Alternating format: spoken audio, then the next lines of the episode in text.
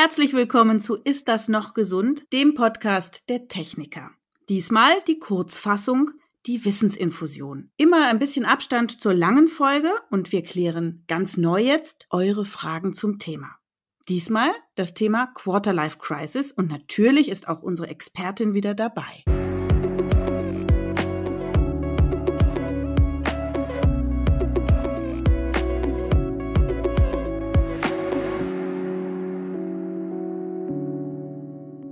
Herzlich willkommen, Ulrike Schneider-Schmid, Psychologin und Psychotherapeutin mit eigener Praxis in Berlin. Hallo. Hallo Jael, danke, dass ich wieder dabei sein darf.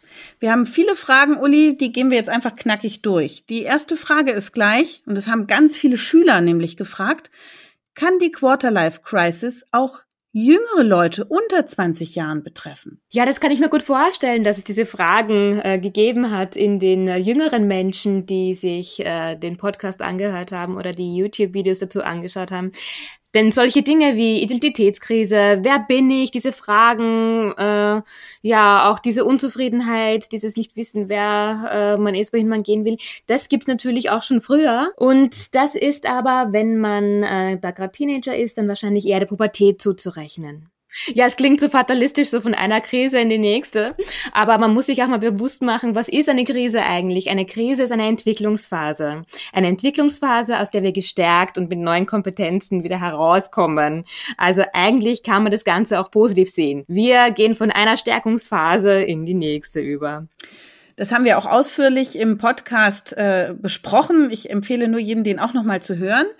Ähm, wie ist es eigentlich? Das ist die nächste Frage wenn ich eine Tätigkeit mache und merke, hm, die gefällt mir vielleicht nicht so, woher weiß ich denn, welche Tätigkeit oder welcher Beruf mir wirklich Spaß macht und mich mit Sinn erfüllt? Ja, das ist schwierig, denn bevor man es äh, ausprobiert hat, weiß man es eher selten. Deswegen gibt es ja mittlerweile auch in den Schulen die Option, viele Praktika zu machen. Und dazu würde ich auch raten, das, was man ähm, ausprobieren kann, ausprobieren. Das muss jetzt nicht unbedingt ein halbjähriges unbezahltes äh, Praktikum in der Marketingagentur sein, sondern es kann auch sein, dass man vielleicht mal äh, mit Bekannten, die schon älter sind, mal mm, ja mitgeht in die Arbeit, die dort begleitet, ähm, auch äh, sich umschaut in der Umgebung. Was gibt es für Menschen, die bereits bereits im Berufsleben stehen, die bereits ihre Tätigkeiten durchführen, mit denen reden, schauen, äh, wen habe ich denn in meiner Umgebung, wer kann mir da ein bisschen Guideline geben, wer kann mich da vielleicht an die Hand nehmen und mir mal zeigen, worum geht's denn wirklich in diesem, in diesem Job. Und dann ins Spüren gehen. Also auch raus aus dem, ah, wie viel Geld verdiene ich denn eigentlich? Und wieder hinein in dieses, okay, wie geht's mir denn, wenn ich daran denke? Wie geht's mir denn, wenn ich mir vorstelle, dass ich jeden Tag dann zum Beispiel in diese Kita gehe und dort als Erzieherin arbeiten werde? Fühlt sich das gut an oder kommt da bereits der erste Knoten im Bauch? Was ist denn, Uli, wenn man schon in so einer, in so einem Beruf drinsteckt und dann irgendwie Zweifel bekommt. Woran merke ich denn, dass mir jetzt dieser Beruf liegt oder nicht? Wenn man im Beruf bereits drinsteckt mhm. und bereits äh, dieser Tätigkeit nachgeht, dann äh, wird einem das auch das Bauchgefühl sagen. Das wird einem äh, da definitiv Bescheid geben. Geht es mir gerade gut, ja oder nein? Und äh, wenn man da einen Zugang zu sich hat, dann äh, wird man das auch äh, früher oder später erfüllen. Falls nicht, dann wäre das wahrscheinlich auch dieser klassische Fall, in dem es zu Körpersymptomen wie zum Beispiel zu ähm, Muskelverspannungen, äh, zu Nackenschmerzen, zu ähm, ja, Bauchschmerzen und anderen Dingen kommt, also diese somatischen Symptome. Und liegt es dann immer am Beruf oder ist es vielleicht einfach auch das Team oder die Vorgesetzten, die einem da Bauchschmerzen und Kopfschmerzen bereiten? Das ist immer ein Package. Das gehört immer alles zusammen. Also ähm, man kann jetzt den, den sinnstiftendsten Beruf äh, ever haben, äh, wenn die Kolleginnen nicht äh, passen oder die Kollegen oder äh, andere Aspekte einfach nicht ja äh, mitspielen, dann äh, ist es immer ein, ist es immer das Gesamtpaket, was zählt. Hilft es dann, das Gespräch zu suchen? Natürlich. Also wenn ähm, es zum Beispiel Missstimmungen in der Arbeit gibt, Missstimmungen bei den Kolleginnen oder Kollegen, dann ähm, kann man natürlich auch das empfehlen. Auf jeden Fall vor dem Kündigen. Ja, genau. Das ist ja manchmal ein Riesenschritt. Nächste Frage. Warum geht es gerade unserer Generation jetzt schon schlecht, so früh im Leben, obwohl wir doch eigentlich viel mehr Freiheiten hatten als andere Generationen? Ja, wir hatten viele Freiheiten, aber ähm, man kann auch annehmen, dass das bereits auch äh, der Grund dafür ist, dass wir äh, so früh auch in eine diese eine Krise dieser Art geraten. Denn ein Kennzeichen ist ja auch die Unfähigkeit, Entscheidungen zu treffen. Und das ist ja auch etwas, was aus diesen vielen Entscheidungsmöglichkeiten, aus diesen vielen Optionen erwächst. Menschen geht es nicht gut damit, unendliche Entscheidungsmöglichkeiten zu haben, unendliche Freiheit. Wir brauchen ein gewisses Setting auch an Grenzen, um uns selbst auch einen Halt zu verschaffen. Der Mensch ist nicht dafür gebohrt, mit unendlichen Möglichkeiten umzugehen. Also es geht einem äh, Menschen wahrscheinlich besser, wenn er im Supermarkt sich zwischen zwei unterschiedlichen äh, Sorten Senf entscheiden kann und nicht zwischen 200. Mhm. Jetzt aktuell in der Corona-Krise habe ich festgestellt, dass viele gar nicht so unglücklich sind über diese Krise, weil sie so ein bisschen, also natürlich jetzt nicht die, die von der Pleite bedroht sind, äh, aber viele sagen, naja, eben jetzt ist, jetzt kann man nicht so viel wählen. Wo gehe ich hin? Was mache ich alles? Wen treffe ich? Was kaufe ich alles? Also man ist sehr eingeschränkt und es ist eine ganz erstaunliche Beobachtung, aber ich habe das Gefühl, viele mögen diesen Zustand gerade so ein bisschen. Ja, diese äh, Beobachtung, die kann ich teilen dieses äh, forcierte Zuhausebleiben, dieses äh, eingeschränkte, das bringt äh, manchen Menschen definitiv mehr Zufriedenheit, so paradox es klingt. Ja, ist interessant. Ähm, wie ist das, wenn man, das ist jetzt eine Frage, die ich ein bisschen erweitere, also äh, sie heißt, wie soll eine Beziehung funktionieren, wenn wir Generation Burnout und Depression sind? Erstens ist es ja nicht eine ganze Depre äh, Generation. Und zweitens aber doch, was ist denn, wenn man betroffen ist von Burnout und Depression? Hat man dann Probleme, auch in dem privaten Umfeld eine Beziehung zu führen? Hat es da Einfluss drauf? Also äh, erstens mal möchte ich dir beipflichten, dieses, äh, ja, wir sind die Generation äh, Burnout und die Generation Depression, das stimmt so nicht, das kann ich so nicht unterschreiben.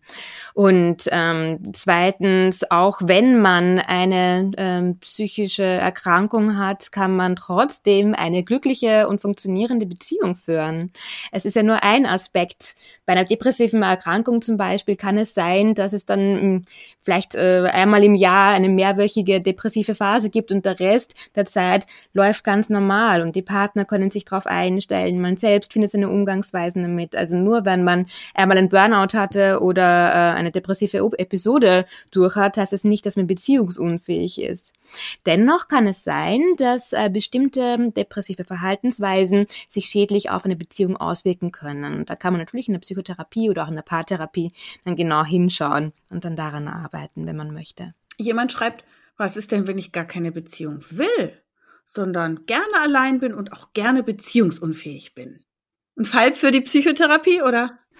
Nein! Psychotherapie beginnt da, wo Leiden beginnt. Wenn er nicht darunter leidet, dass er keine Beziehung hat, sondern glücklich damit ist, dann ist es vollkommen in Ordnung. Nicht jeder muss dem äh, klassischen Bild von, äh, ja, ich bin seit drei Jahren in einer Beziehung und bin monogam äh, und ja, wir planen Kinder, muss man nicht entsprechen. Auch eben Mitte 20, Mitte 30 auch noch nicht. Man kann sich Zeit lassen, wenn man nicht danach, wenn man sich nicht danach fühlt. Andererseits finde ich es aber auch in dem ähm, Kontext nicht äh, verwerflich, wenn man bereits vielleicht mit Anfang 20 sagt, so und ich fühle mich bereit für Kinder und ich möchte meinen Partner jetzt ähm, ja heiraten, obwohl wir ja vielleicht auch erst ein Jahr zusammen sind. Also das ist auch etwas, was erlaubt ist und was auch zum Glück führen kann. Die Frage, woher soll ich wissen, wo meine Talente liegen, hast du vorhin schon so ein bisschen beantwortet. Aber vielleicht kannst du es doch noch ein bisschen konkreter jetzt hier in dem Fall sagen. Das ist eine Frage, die äh, oftmals Anfang des Studiums, äh, aber auch äh, nach dem Studium, wenn es dann wirklich um die konkrete Berufswahl geht, auftaucht. Da gibt es äh, viele Optionen. Also wenn es um Studium geht, da gibt es zum Beispiel die Studienberatungsstellen oder es gibt bestimmte Personen, die sich auch auf diese Studienberatung ähm, fokussiert haben. Da gibt es Talentetests, die man durchführen kann. Ähm, man kann aber natürlich auch ganz klassisch anschauen, was sind die Fächer, in denen ich gut, gut war in der Schule, was war immer schon meine Kompetenz. Aber auch da den Blickwinkel erweitern, nicht nur auf das Zeugnis schauen, sondern auch ja, die eigenen Fähigkeiten, die man zum Beispiel am Nachmittag angewandt hat, die man ähm, in der Freizeit gerne verfolgt hat. Was waren da die Dinge, in denen ich mich kompetent und fähig gefühlt habe? Nichts gleich entwerten, nicht so, okay, gut, ja, ich kann backen, äh, kann doch eh jeder, sondern dem auch Raum geben und da auch sagen, ja, also das sind äh, ja Dinge, die ich gemacht habe, da habe ich mich fähig gefühlt, da haben andere gesagt, hey, cool, das kannst du gut.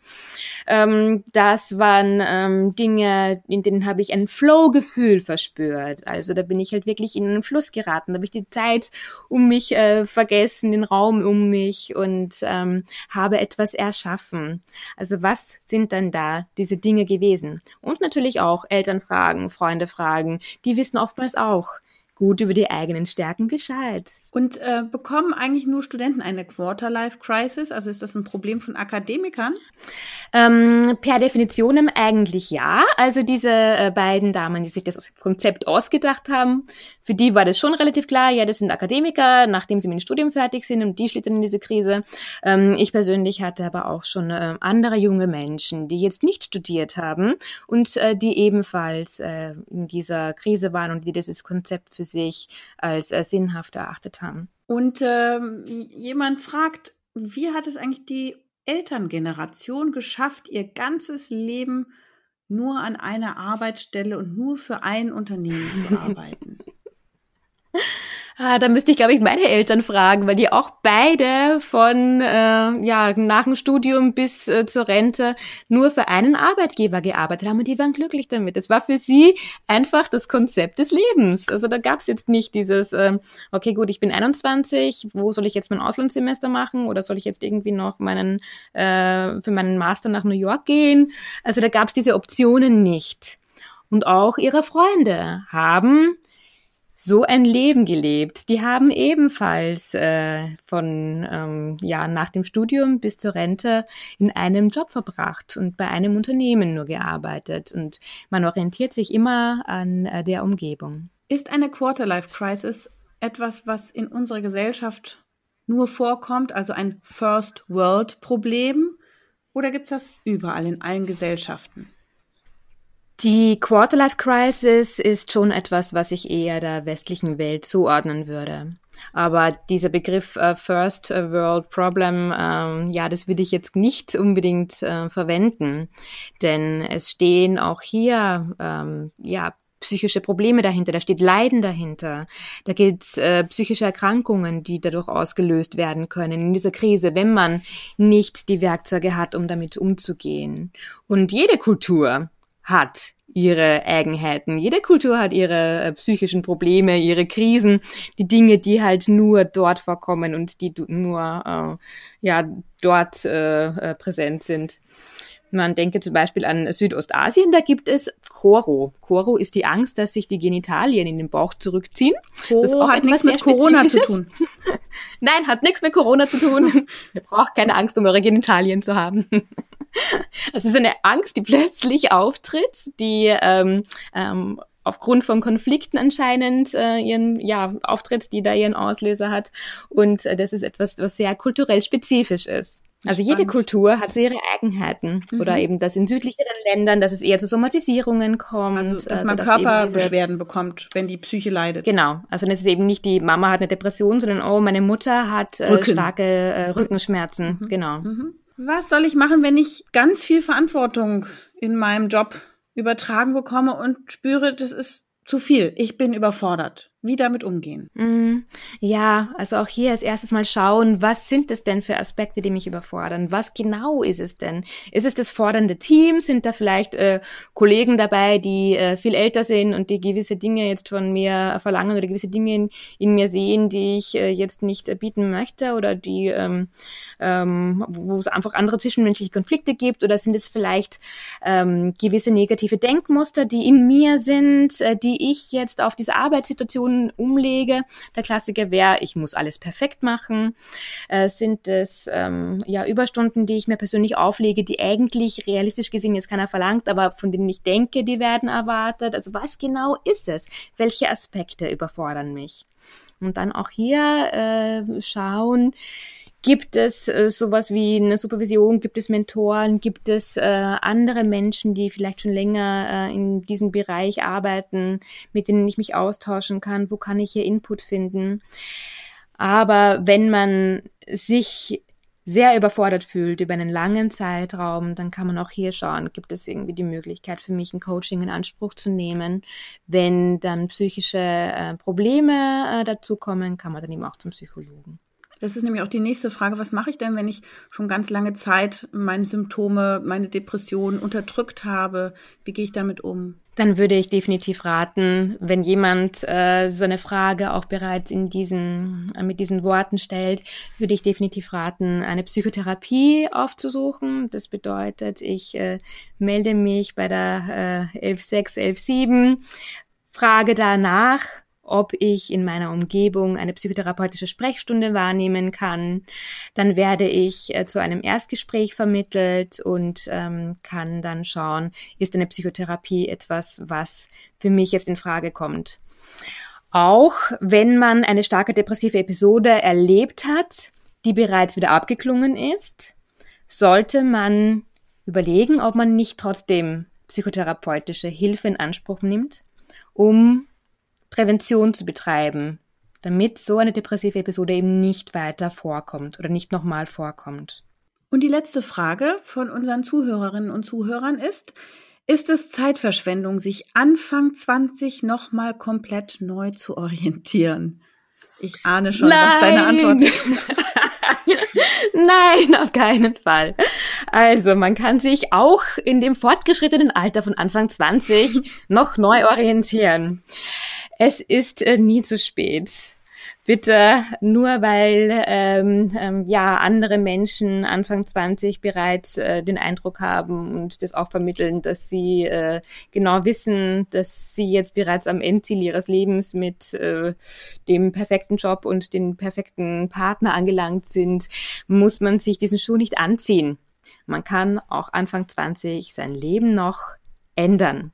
Man kann auch Anfang 30 sein Leben noch ändern. Man kann auch einfach 40, man kann auch Anfang 5, man kann auch noch mit 80 sein Leben ändern. Bitte habt den Mut und den Vertrauen in euch selbst. Sagt Ulrike Schneider-Schmid. Vielen Dank wieder für diese motivierenden Aussagen. Ich kann nur allen empfehlen, nochmal äh, die Langform unseres Podcasts zu hören. Vielen Dank an unsere Psychologin nach Berlin in ihre Praxis und bleibt alle gesund. Tschüss. Tschüss.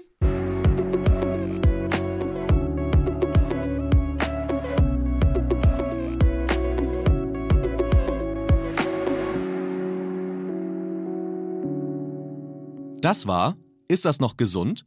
Der Gesundheitspodcast der Techniker. Alle zwei Wochen bekommt ihr hier auf dem Podcast-Kanal eine neue Folge zu hören. Für die Neugierigen in Langform, für die Eiligen als kurze Wissensinfusion. Welche Themen wir als nächstes behandeln, erfahrt ihr im Newsletter der Techniker. Danke fürs Zuhören und bis zum nächsten Mal.